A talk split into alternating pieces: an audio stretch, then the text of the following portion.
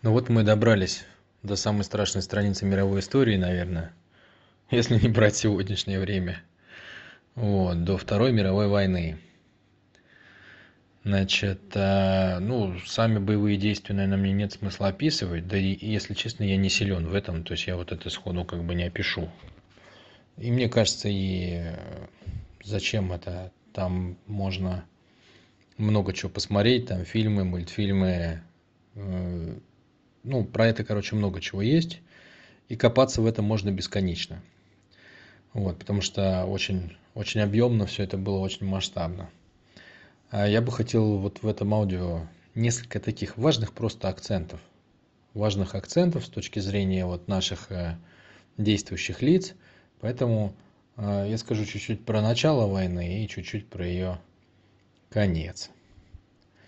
Значит, э, ну, понятно, что для каждого проекта э, война – это что-то свое. То есть это какая-то своя игра. Там Англия, например, она висела на краю пропасти, держась пальцами за, э, ну, судорожно хватаясь пальцами, чтобы не соскользнуть вниз за край этой пропасти.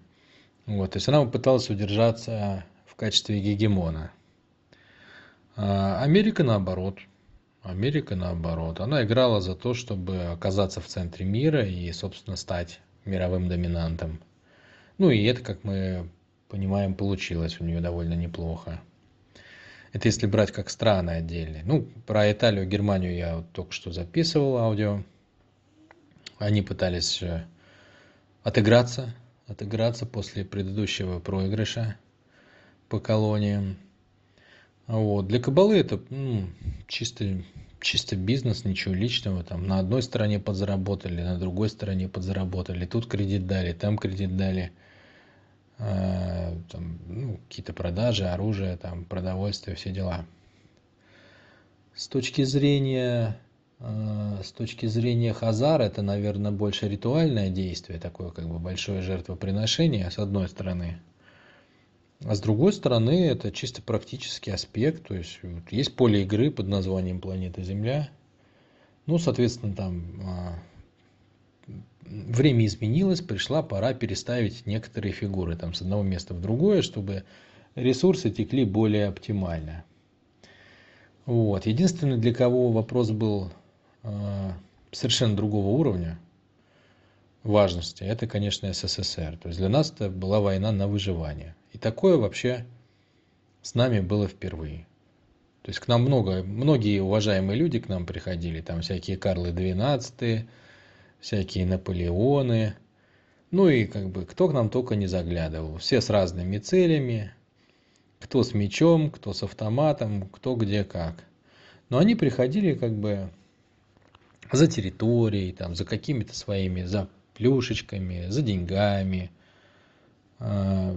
ну, по, по разным причинам, но никто из них не приходил нас уничтожить, вот стереть с лица земли. Вот такой задачи никто до этого не ставил. С этим мы столкнулись впервые, что если мы в этой войне проигрываем, то нас просто больше нет. Вот вообще, в принципе. Некому будет рассуждать потом, там, писать посты, э, осуждать кого-то там как все было хорошо или плохо, там в чем-то винить Сталина. То есть просто такие вопросы не возникнут. Потому что просто тупо никого не будет. Вот это было впервые война на истребление. И, соответственно, как бы, ну, другой уровень всех вот этих ужасов, жестокости там и так далее и тому подобное. То есть каждый играл свою игру. Да? Для каждого проекта это, естественно, было что-то свое. Ну, с моей точки зрения. Значит, что бы я хотел сказать про начало войны. А, ну, тут первый вопрос, собственно, что считать началом?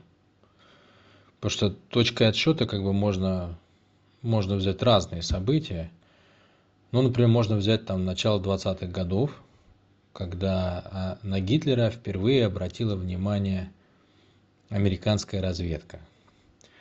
Есть книга, я, к сожалению, не помню ни автора, ни названия книги – ну, короче, главный агент влияния американцев, тот, собственно, который работал с Гитлером, там, он его учил, воспитывал, там, идеи всякие подсказывал. Он написал вот э, о своем трудном ребенке книгу, как все это было.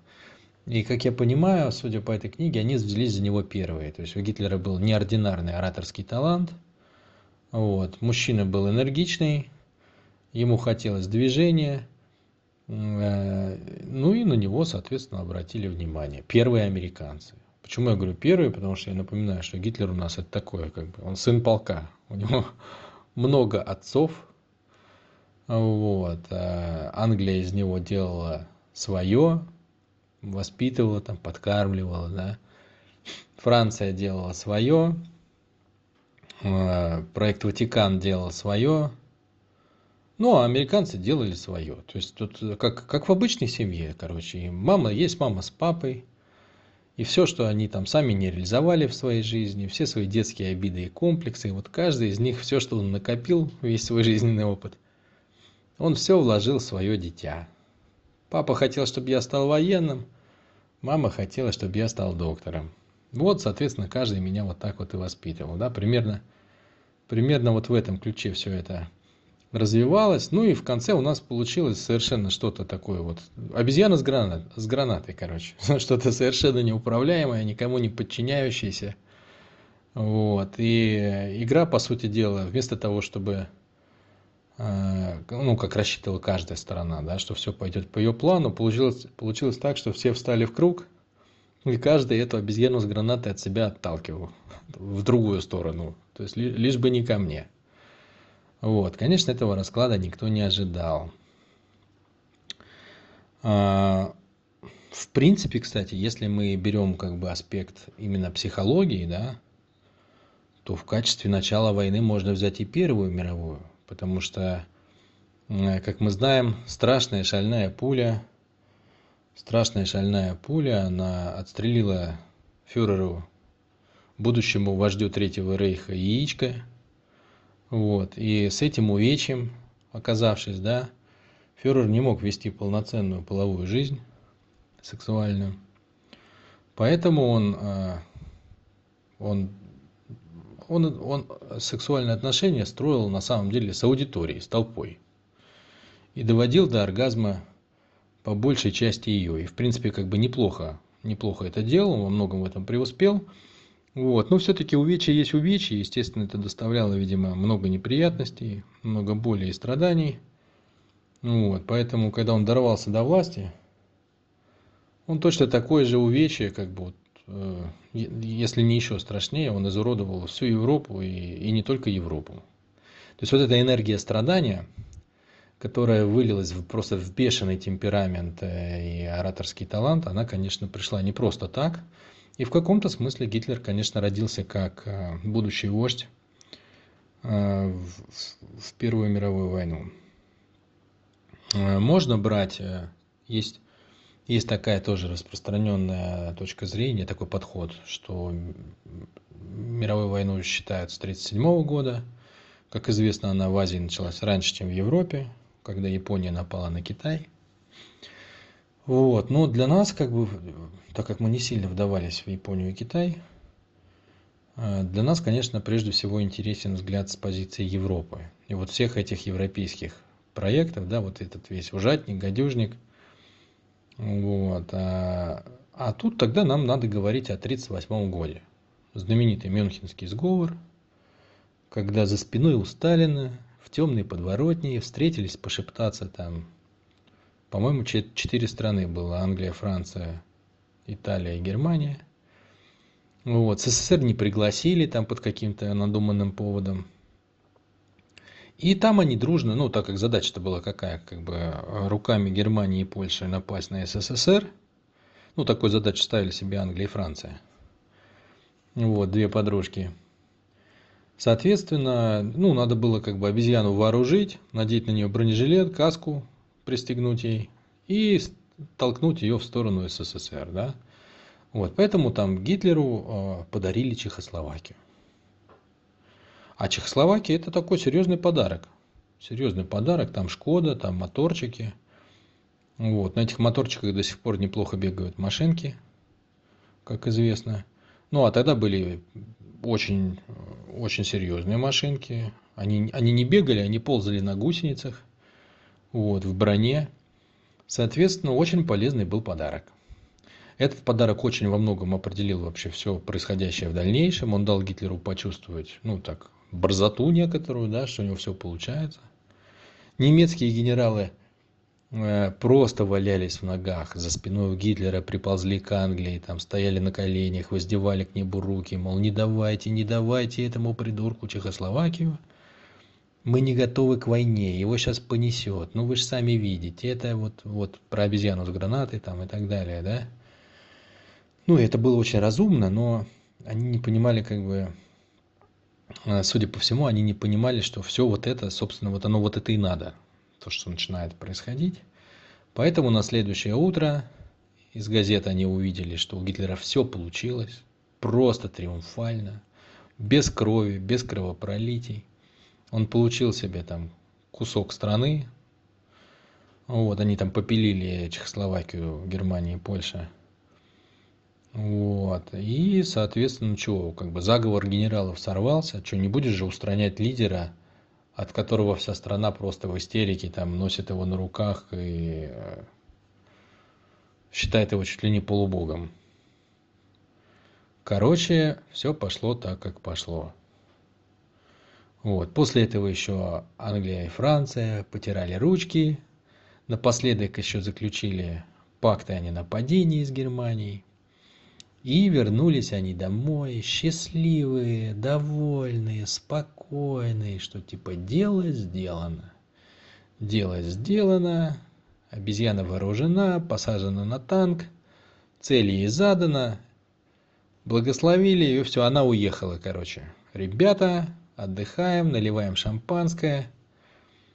Вот, можно посидеть в спокойной обстановке, семейный ужин, потом лечь спать, забыться сладким сном. Все хорошо, все состоялось, война будет, но не у нас. А, вот так это все происходило у них поначалу.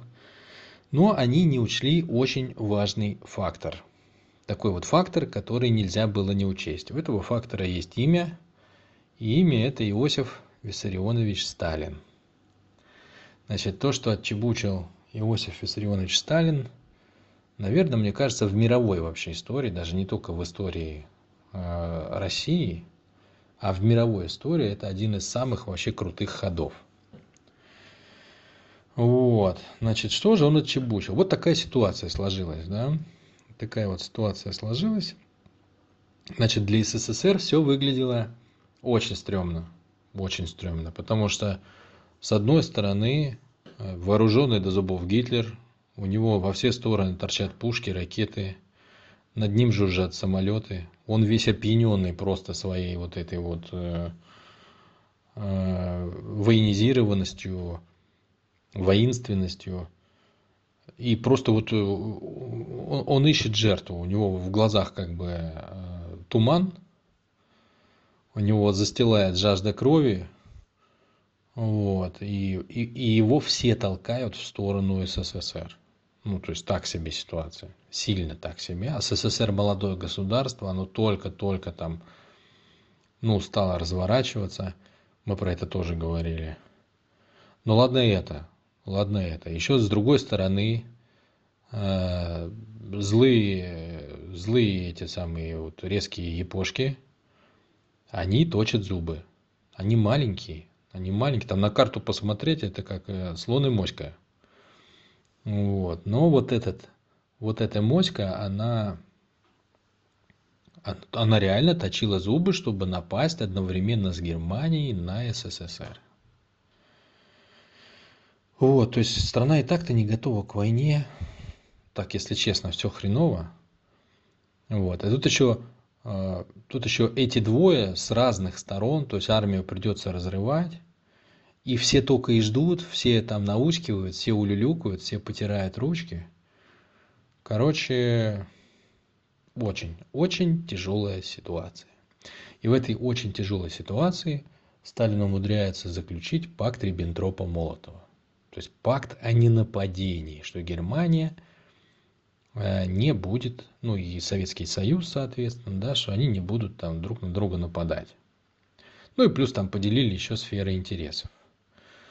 Вот, и все теперь, э, ну, в свойственной англосаксам манере, все, конечно же, тыкают нам, какие мы негодяи, как мы могли такой пакт заключить. Вот Мюнхенский, Мюнхенский сговор можно было заключить, а А пакт о ненападении э, России и Германии, СССР и Германии, конечно же, заключать было нельзя.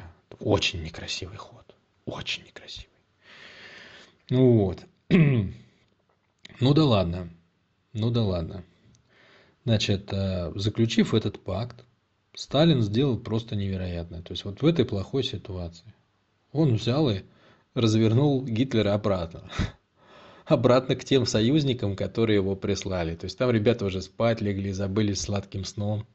Им в голову не могло прийти, что это обезьяна, которую они оттолкнули, она вдруг сейчас возьмет и развернется и приедет обратно. То есть это им не снилось уже в страшном сне.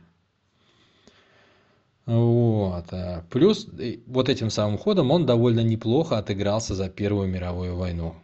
Как мы знаем, что там было в течение Первой мировой войны, да, то есть нашу страну практически развалили, вот ее туда втянули, э, устроили целое кровопролитие, нашими силами победили Германию, и потом нашу страну развалили, растоптали, ну, то есть как бы вообще поступили очень некрасиво, в такой полный зашквар.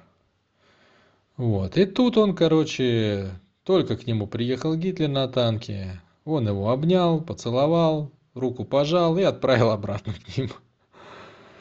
Вот. И это, конечно, ход был, ну, просто фантастика. То есть э, он, э, он отодвинул фронт вообще далеко за пределы СССР. Он поссорил э, этим одним ходом Германию и Японию, потому что японцы же уже ну где там она, это Япония, да, и где СССР.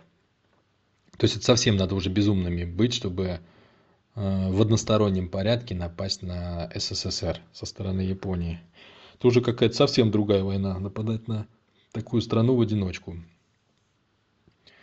Вот, плюс, э, ну, понятно, что Сталин-то думал, что он это дело основательно сдвинул во времени, да, то есть, может быть, он рассчитывал, что уже никогда и не придет к нам этот самый Гитлер – но как минимум он выиграл несколько лет. Ну, два года по факту. Два года. А, и эти два года не были потеряны зря. То есть вот наша армия там после этого, она там сосредотачивалась, фокусировалась, и все, все вот эти ритуалы, которые надо выполнить перед войной, она их стала выполнять. У нее появилось на это время, плюс стали переносить заводы а, на Урал, в Сибирь. Короче, как бы Всем было понятно, что война все равно с высокой вероятностью будет, и к ней шла подготовка. Вот. Ну а, соответственно, у союзников произошло очень тяжелое утро. Очень тяжелое утро, потому что вместо ясного солнышка они в окно увидели, э, увидели фуражку Гитлера, медленно приближающегося. Вот. Ну и дальше что? Дальше что? Значит, за утренним кофе наши союзники узнают, что Гитлер напал на Польшу. А как бы мы же так не договаривались. Как так вот? Взял и напал на Польшу. Союзники вся, всячески уверяли, что Польша уверяли, да, что такого не может произойти. Ну, то есть они свои, они давали свои э, честные, свое честное слово, да, то есть Англия, джентльмены дали свое джентльменское честное слово, что такого, конечно же, не произойдет. И тут раз, и оно произошло. Вот. Ну и что, как бы, Польше была одерж... Э, обещана поддержка. Надо поддерживать, но воевать-то не хочется, да. Поэтому там, ну, стали имитировать военные действия. Собрали совместную армию, Англия, Франция. Вот. Ну и немножко повоевали с Гитлером. А Гитлер-то уже, он уже в другом состоянии. Да? То есть он уже фигура мирового масштаба, вооруженный до зубов, в глазах огонь, в руке автомат. Вот. Поэтому он вот на этой волне он разнес их просто как вот как, как будто это самое эсэсовец ворвался в детский сад и малышню все это вот он погнал там только эти ножки маленькие в шортиках замелькали как они бежали от него и он даже их добивать их не стал. Даже добивать он их не стал, то есть он реально позволил войскам и Англии, и Франции разойтись там. Англичане э, бросались, переплывали Ла-Манш. Настолько силен был в них импульс э, вернуться домой после встречи с Гитлером. Ну а французы, как бы они что, попереглядывались, они увидели как их доблестная армия неплохо отвоевала. Вот, и с цветами пошли встречать танки Гитлера. То есть Гитлер занял Францию, по сути дела лишил Англию союзника, занял целую европейскую страну, вот. Э, и вот э, под восторженные крики, под улыбки, э, забросанные цветами немецкие танки въехали в Париж. Вот. И для Англии, конечно, наступило тяжелое время. Вот. Как мы знаем, Гитлер устроил Англии морскую блокаду, бомбардировки. Вот, и Англия эту страницу вписала в свою историю как страницу, страницу героизма и подвига. Да, то есть она одна сражалась с нацистской Германией. Вот, она одна встретила вот эту всю махину Третьего Рейха. Ну и в принципе, как бы он действительно ее бомбил, там бомбил каждый день достаточно, достаточно серьезно, но а, на самом деле, а, по крайней мере, как свидетельствуют сегодня вот практически все, кто в этом вопросе разбирается, а, у Гитлера не было задачи Англию побеждать. Это такой был как бы как матч между продажными этими боксерами, да, то есть была задача бить в нос, разбить нос, чтобы кровь потекла, там, ну, показать как бы некоторую видимость боя. И кровь надо было пустить, но, но задачи послать в нокаут, там, разрушить соперника, ее, конечно, не было. Потому что Гитлер, как бы, во-первых, понимал объективно, что если разбить Англию, так это что это? Ну, Англия тогда это Британская империя, да? Вот, это по факту означает э, подарить этот мир э, Америке, да, то есть будет новая, как бы, американская империя. Ну, зачем это надо? У Гитлера вообще не эти цели были. Вот. Плюс ему еще очень импонировало вообще, вот как это все устроено в Англии. Вот этот пафос королева, там, колониальная империя, как колонии все там под эту Англию выстроились. Ну, красиво. Вот этого хотелось реально. Германия хотела повторить вот этот опыт. Плюс э, в англичанах Гитлер видел родственные души. Вот. Британские монархи это там, через, через какие-то там извилистые пути и нити это родственные души германским монархам, наследники Священной Римской империи. Вот. А, ну, а самое главное, конечно, он хотел союзника.